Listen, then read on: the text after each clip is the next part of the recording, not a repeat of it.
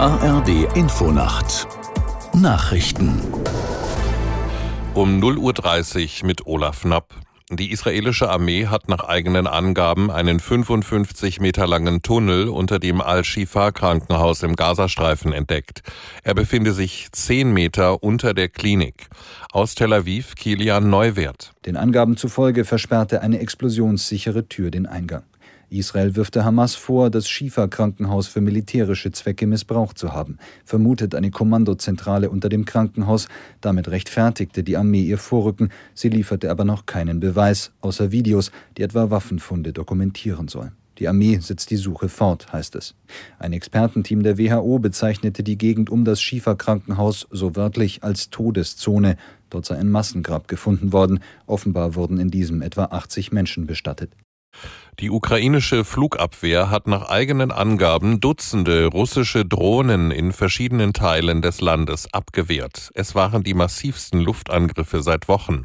Aus Kiew Rebecca Barth. Der Luftalarm dauerte teilweise stundenlang an. Je näher der Winter rücke, desto stärker werde Russland die Ukraine angreifen, sagte Präsident Volodymyr Zelensky. Nach Angaben der ukrainischen Luftverteidigungskräfte konnte die Mehrheit der Drohnen abgeschossen werden. Einige beschädigten jedoch Infrastrukturobjekte. In der Folge waren nach ukrainischen Angaben etwa 2000 Familien in der Region Odessa zeitweise von der Stromversorgung abgeschnitten. Nach dem Urteil zum Klimafonds warnt Grünen-Chef Nuripur davor, das Land kaputt zu sparen. Es sei ein Trugschluss, allein mit Sparen den Wegfall der 60 Milliarden Euro aus dem Klima- und Transformationsfonds kompensieren zu können, sagte er im ARD-Bericht aus Berlin. Ich bleibe dabei, dass wir erst wissen müssen, wie wir das Geld wieder zusammenbekommen, das es braucht. Und es sind ja keine Investitionen, die sich irgendjemand in schlechter Laune ausgedacht hat, sondern notwendige.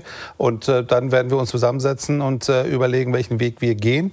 Wir werden am Ende diesem größeren Problem Herr werden miteinander in dieser Koalition. Wir haben größere Probleme miteinander gelöst. Sparen kann eine Variante sein, aber ich warne vor dem Trugschluss, dass hauptsächlich mit Sparen wir jetzt da rauskommen. Wenn wir jetzt tatsächlich uns kaputt sparen und eben die Gelder nicht in die Hand nehmen, um das Land zu modernisieren, dann wird es nicht besser, sondern schlechter.